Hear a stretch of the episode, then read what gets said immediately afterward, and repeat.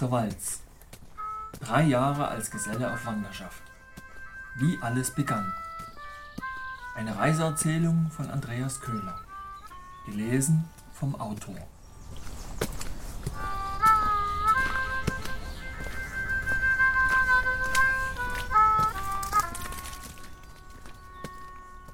Sechstes Kapitel Sonntag, 14. April 1996.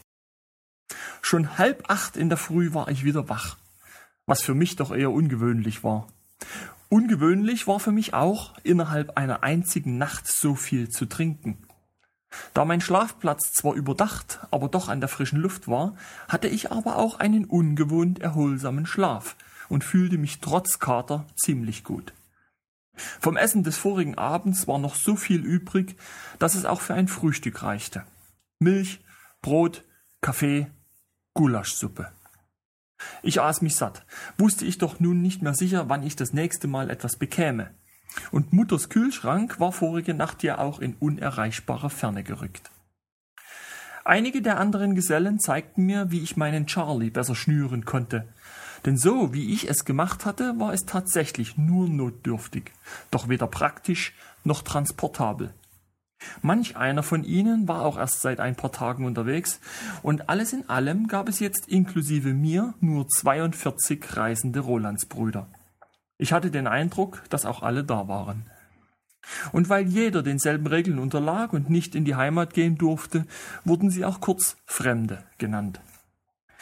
Was mich nun noch von allen anderen Gesellen unterschied, war der mir fehlende Wanderstock. Wie ich sehen konnte, hatte jeder einen schön gewundenen Stenz, und ich hätte ebenfalls sehr gern einen gehabt. Doch auf meine Frage, woher ich einen bekommen oder wo ich einen finden könne, erhielt ich nur die magische Antwort, dass nicht ich den Stenz, sondern dass dieser mich finden würde. Welch beruhigende Prophezeiung.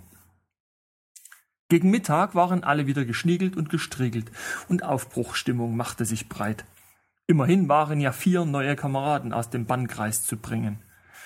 Miron tauchte auf, hatte aber nach dieser Nacht noch gar keine rechte Lust zum Wandern. Viel lieber wollte er das Angebot vom Krauter Bernd annehmen, in dessen Wohnmobil ein Stück Richtung Westen mitzufahren. Und das taten wir dann auch.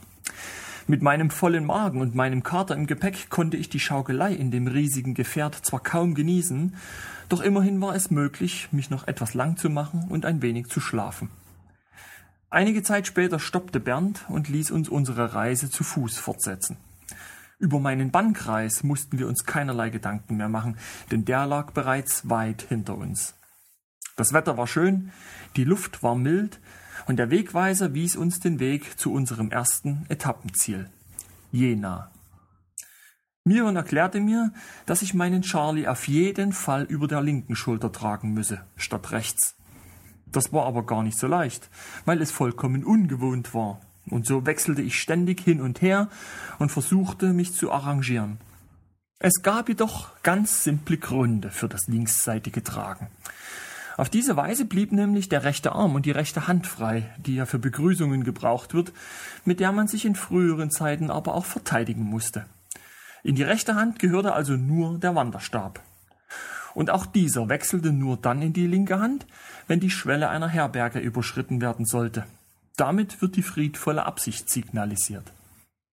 Erst jetzt, da ich meine Sachen wirklich tragen musste, merkte ich, dass meine Konstruktion nicht nur ungewohnt, sondern auch unbequem und hinderlich war. Zu Hause machte ich den Test ausschließlich im Stehen. Doch jetzt, da ich mich auch bewegte, merkte ich, dass der Lederriemen viel zu lang war und die dicke Wurst meiner Klamotten mir mit jedem Schritt gegen mein Gesäß schlug. Das war einfach lästig und als Dauerzustand unerträglich. Also rasteten wir und ich korrigierte das. Meine Schwester schenkte mir zum Abschied ein Schweizer Offiziersmesser mit einer Ahle. Mit der konnte ich mühelos ein weiteres Loch in den verstellbaren Trageriemen stechen und so dessen Länge zweckmäßig verändern. Dadurch konnte mein Charlie fortan bequem und ohne weitere Bewegung leicht oberhalb meiner linken Hüfte hängen. So lange mit Gepäck zu laufen war anfangs eh schwierig genug. Zuletzt lief ich eine größere Strecke mit Gepäck, als ich bei der Armee war, doch das lag nun schon viele Monate zurück. Mir tat alles weh. Miron schlenderte unbeschwerten Schrittes vorneweg und ich hatte meine liebe Mühe, hinterherzukommen. Meine Kluft war noch steif, meine Schuhe noch nicht eingelaufen, zudem trug ich frische Socken und meine Körperhaltung war einfach nur schlecht, weswegen ich auch in allen Bereichen ein deutliches Zwicken, Drücken und Stechen spürte. Wenn ich also dauerhaft auf diese Weise reisen wollte, musste ich daran unbedingt etwas ändern. Und noch während ich lief, mich beständig bewegte und permanent probierte, beobachtete ich, dass die Last meines Gepäcks umso leichter zu tragen war, je aufrechter ich ging. Das war eine interessante Entdeckung. Dabei hätte ich es eigentlich wissen müssen, denn während ich als Teenager Gewichtheben trainierte, achtete mein Trainer auch immer darauf, dass mein Rücken gerade war. Mit nur leicht gekrümmtem Rücken war buchstäblich nichts zu reißen. Doch Miron eilte nicht ausschließlich vor mir her, sondern begann auch, mir die verschiedenen Gesellenlieder beizubringen, und ich versuchte mich parallel dazu auf meiner Mundharmonika.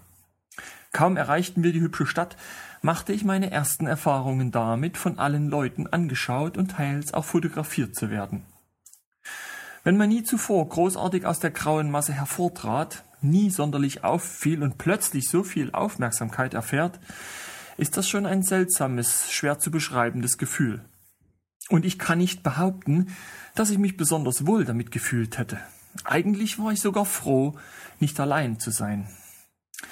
Im Café Immergrün machten wir Rast und während ich Spaghetti und Kaffee verzehrte, verschwand Miron in eine Telefonzelle, um eine junge Frau in der Stadt anzurufen, deren Adresse er einmal in Hamburg bekam. Nach dem Telefonat erklärte er freudestrahlend, dass wir einen trockenen Platz für die Nacht hätten. Sie hieß Claudia, war alleinerziehende Mutter zweier kleiner Kinder und kaum waren wir in ihrer Wohnung, wurden wir zu einem Brettspiel eingeladen. Und mit einem sehr gemütlichen und unterhaltsamen Abend beschloss ich also meinen ersten Tag und fiel am Ende todmüde in ein weiches Bett.